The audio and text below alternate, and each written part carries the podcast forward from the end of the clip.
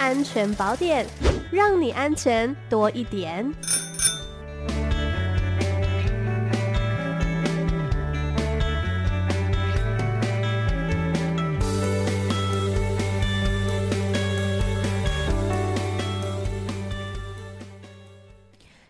好，我们今天的安全宝典单元呢，邀请到的是内政部警政署刑事警察局预防科徐建明侦查员。你好，呃，艾美你好，各位听众朋友，大家好。是我们今天呢邀请到建明来我们的节目当中，要跟大家讨论的是网络犯罪预防宣导的议题哦。那想要请建明来跟我们说明一下，这个议题为什么那么重要呢？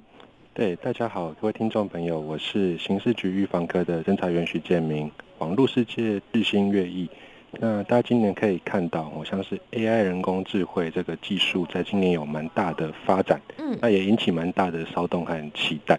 他才发现在，在诶电脑绘图啊，电脑聊天，其实都可以取代人力，而且还做得相当不错。这样，对，有点像之前呃，像是苹果手机有引进 Hey Siri 还是 OK Google 的时候，有引起一阵骚动这样。嗯对，希望没有触动你的手机。对，那网络技术很进步哈，人类生活依赖网络的程度越深，我在浏览的网页上是否隐藏了相当的恶意呢？嗯，那如果有的话，会什么样的方式呈现，造成什么损失？那大常说预防胜于治疗，最好的预防方式就是学会分辨这些危险，还有了解每个行动可能的后果。嗯，没错，因为真的，呃，AI 人工智慧呢，为我们的人生活当中其实带来非常多的便利，但是同时也有很多的专家说啊，可能未来呢有很多的工作会被这些人工智慧所取代哦。那网络它可以做到的事情越来越多，是不是代表说我们可能会面临越来越多的风险？那要请建明来持续帮我们分享。好，是的，我们今天就要来分享哦，有两种常见的网络犯罪类型。第一个是呃散布性私密影像，嗯，第二个就是网络诈骗，最近还蛮红的这样。是，首先是散布性私密影像的部分哦，哦，前几年因为疫情影响，很多事情都是透过网络来完成，大家都很习惯视讯会议还是视讯聊天。对。对，那也因为这个视讯的特性是可以很在家里面做嘛，所以可以很放松的哦，喝啤酒、吃零食一边开会这样子。嗯，我就常做这样的事情。对，不像现在很反而出名出门还要戴口罩，或者是想说要不要化妆会顾虑很多。是，那就是在这边要提醒各位朋友，那你在视讯聊天、开会的时候要很小心哦。不管对方是熟悉的朋友，还是在交往中的男女朋友，甚至是不认识的人，对，那都千万千万记得不要在镜头前面露出你的隐私部位。对，对，因为这些隐私部位的影像流出以后，可能会被有心人士利用做不利的举动。嗯，那有些是认识的，可能男女朋友交往的时候，可能感情很好，那也常发生，就是分手的时候。两边有一些没有谈好，有一些怨怼这样子。嗯，那其中一方就拿着哎、欸，你的裸照当做筹码威胁，跟我复合啊，不然我就把裸照给散播啊。嗯，这其实是蛮常见的一个事情。那这个事情对双方来说其实都还蛮不好的。嗯，对啊，甚至有些是不认识的犯罪者，他们更会利用网络聊天还有视讯裸聊的方式来盗录你的影像，哦、对，帮你解读或者是把影像这个截录起来，嗯、那可能就是拿来威胁你，跟你要钱。哎，你不给我钱，我就把影像散播出去，也很常见。或者是有些会把你的哦私录下来的影像卖给一些特殊性癖好的人，这样子。嗯对，那也不管是个人的隐私还是金钱，都会受到很严重的侵害哦。真的听起来非常的可怕哦，因为其实，在脸书或者说像是 Instagram 啊，很多的社群平台上面来上传照片呢，是很多人生活当中的一部分。所以，如果说一些比较私密的照片被外流的话，真的是非常难以想象啦，是一件很恐怖的事情。那针对散布性私密影像的这个部分，有没有办法是可以来预防的呢？嗯，没错，我们常说预防胜于治疗。那最好的预防方法，就像你刚刚说的，就是不要让绝对不要让镜头拍摄到自己的呃私密跟隐私的部位这样。嗯、那甚至跟伴侣相处的时候，也记得注意哦，不要拍摄裸照来做纪念。对。那接下来就是治疗的部分，大家比较关心的，如果真的不幸遇到这个私密影像被外流的情况，要怎么办呢？我们这边分成哦司法和行政两个管道来说。嗯。对，那像在司法的部分，呃，其实呃，政府机关还蛮努力在促成修法。那今年二月八日的时候，刑法修正公布有新增了这个相关的罪章，叫做妨害性隐私及不实性影像的罪章。是，也新增了性影像的定义哦，而且二月八号以后已经开始施行喽。嗯，对，像现在只要未经他人同意。啊，无故以照相、录影、电子记录或其他科技方法来摄录哦他人的性影像的话，或者是无故的散布他人的性影像，或者是以电脑合成性影像，嗯，都会有相关的刑法的刑事责任哦。是，对，请大家千万不要以身试法。嗯，那因为这个刑法专章的修订哦，如果性私密影像被外流了，可以根据刑事诉讼法。好，通过透过警察还有司法机关来追诉犯罪者的责任。嗯，这部分是司法的救援跟这个呃治疗的方式。是。那再来是行政上哦，在行政机关为了可以更立即有效的解决影像外流的问题，嗯，政府已经委托成立 iWIN，就是 I W I N。iWIN 网络内容防护机构，对，对，这个 iWIN 是专责来可以来联系协调网站下架不法的影像这样子，嗯哼，对，所以如果真的不幸被上传的私密影像，到，除了司法之外，也请赶快上网联系 iWIN，就查询 iWIN 呃网络内容防护机构。让 iWIN 来协调业者协助下架，嗯，当然更希望大家可以理性的处理感情问题，这样是最好的。没有错，这些资讯呢，希望大家都可以记在心中。当然，我们每一个人都不想要遇到这种私密照外流的情况。可是，如果说身边真的有朋友不幸的遇到这种类似情况的话，还是要来寻求警察机关的协助。那建明刚刚其实有提到说，犯罪集团跟网络诈欺，所以近来是不是也有蛮多的犯罪集团是在从事网络犯罪的呢？嗯，是的，没错，就是除了刚刚分享的新私密影像之外，接下来我要分享呃网络诈欺这一块。对，我们在实务上有发现，呃，犯罪者他们组团得到的共同利益远大于个人从事犯罪得到的利益。嗯，所以大部分的网络犯罪者都会团队合作，有一定的专业知识，而且不断的在精进。对，我们看到，呃，比如说个人的那种骇客啊，那种妨碍电脑使用罪，可能是现在比较不是那么被关注的了。现在比较关注的就是团团队的一个呃集团式的诈欺的一个犯罪形态这样子。对，这个最是最近最重要的网络诈欺犯罪哦，也就是呃网络集团性诈欺犯罪这样子。嗯，他已经政府已经把它列为国安问题，正跨部会动用资源来防治。那尽管如此，还是防不胜防哦。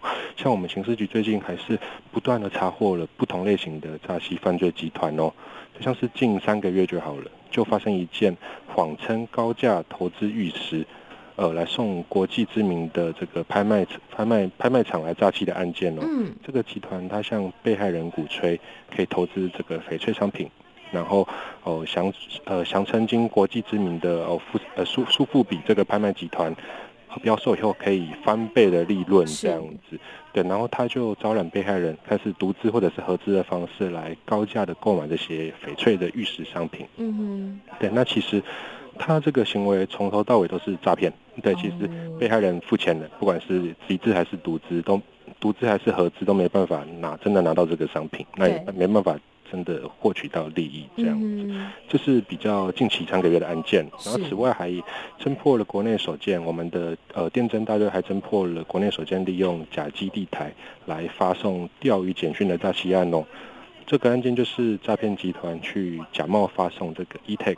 哦，他的账单自动扣款失败，简讯内容就是 eTake 账单自动扣款失败这样子，然后骗民众去点击连接，然后输入个人的资料、信用卡这这些资讯，那集团成员在用手机绑定行动支付的方式，哦，假冒在卖场境外的网站来盗刷，那造成被害人的损失这样子。对，那除了这两种、这两个比较近期案件之外，我最近半年还是持续有假交友诈欺、买空卖空的手机诈骗，还有诈骗前往国外工作，还有假装黄真诈财，什么样的手法都有。那就是有点验证一个网络笑话说的。他们诈骗集团为了拼业绩，就是会不断的更新跟进化这样子。真的，网络诈骗呢，真的防不胜防，而且手法它一直在推陈出新哦。是不是可以说，只要有经济活动，就会有这种诈欺犯罪的存在呢？对，嗯，就如诚如刚刚所说的，犯罪是人的天性，只要有人类就会有犯罪。对，那我想我们可以去照样造句啊，就是只要有经济活动的话，就一定会有诈欺犯罪这样。嗯、对，我们我想我们可以观察到这两年国际间因为疫情还有战争这些因素，经济形态有很大的改变哦。例如刚刚说的，哦，这个 AI 人工智慧引起关注，或者是电商的发展。呃，像是电商的发展，它会让人越来越信任网络。嗯，我现在可能就只要哦，用手机点，以前买东西还要去呃比较麻烦一点。那像是之前呃，大概十几二十年前有露天拍卖那个 eBay 嘛，嗯，eBay 拍卖那个盘龙花瓶之后，开始就。对，还 记得那个有点年代的广告，唐先生。对，唐先生易贝拍卖那个盘龙花瓶之后，我们现在买东西大部分都是在网络上了。嗯，所以电商的发展让人信任网络。接下来是像是虚拟货币，然后 AI 人工智慧引起关注，很多人认为投资就是要哎把握机会哦。嗯，那我机会时机到了，可以用小钱来谋取暴利。对，对，我想是这两个观念，一个是过度信任网络。那第二个是就是把握机会进场这样的观念，很多时候让合法非法的界限变得很薄弱，也变得时间判断时间变得很短，这样子。对，像是比如说虚拟货币，可能一天一天之内就有很大的起伏跟波动这样子。嗯，对，所以当这些合法投资的风险还有利润被炒作的越来越高的时候，很多人会遇到这些非法诈骗，只会以为说，哎，我其实不是被骗，我只是先做先赢而已。啊对，当然有一部分也是自我安慰这样子。是是。对，那我想这个就是近期的呃投资诈骗案件比较高发的原因之一。对，嗯、那呃据我们警政署的统计哦，像去年最多的诈欺犯罪手法分别有五种，一个是呃假网络购物诈欺，第二个是投资诈欺，第三个是解除分期付款诈欺，第四个是假爱情交友诈欺，还有第五个还是常见的就是假冒亲友诈骗这五种。那详细的内容，署长已经哦跟警广合作，亲自在警广录制了五部宣导影片，有放在 YouTube 上，有放在警广的那个网站上面，大家一定要去看哦。对，这是呃我们在近期做的一个一个蛮。高度跟亮点的一个宣传，那请大家帮忙来分享、订阅、开启小铃铛，这样没有错。就像刚刚建明讲的，我们已经有制作好这个影片哦，欢迎大家呢都可以到我们的 YouTube 频道来观看，并且呢可以多观看几次，然后并且分享给你的亲朋好友们。嗯，是。那今天呢讲到这个网络犯罪的预防宣导，最后建明还有没有什么话要来提醒所有的听众朋友的？对，那呃谢谢 Amy 跟各位听众朋友，那就是呃为了。避免诈欺案件高发，然后为了及时查证讯息，我们警政署刑事局有成立了一六五反诈骗的专线电话。嗯，那同时也推出了官方的赖账号哦，叫做一六五防骗宣导，哦，叫做一六五防骗宣导。是，对，大家打开手机就可以搜寻得到。嗯，那我们会在这个一六五防骗宣导分享最新的犯罪手法，还有防诈的资讯。那也可以在这个赖官方账号里面利用查询的功能。在对话框输入可疑的 LINE 啊 ID，或者是可疑的网站，或者是可疑的电话，嗯、对，那就可以马上查到，就是呃输入的资讯是否有被通报过诈骗这样子。是。那包含像是刚说的钓鱼简讯、购骗哎诈骗购物网站，然后诈骗 LINE ID 之类的投资网站，这些都可以在这个我们一六五防骗宣导的官方网站去查询得到哦。嗯，对，希望各位听众朋友可以跟我们一起分享这些讯息，来保障呃亲友的人身以及财产的安全。嗯，那谢谢 Amy 跟各位听众朋友，嗯，很高兴在这边跟大家分享一些网络安全的观念，祝大家都能够交通平安，心想事成。好的，那我们再次呢感谢刑事警察局预防科的徐建明侦查员，也祝您端午节快乐。谢谢，谢谢，谢谢，拜拜，拜拜。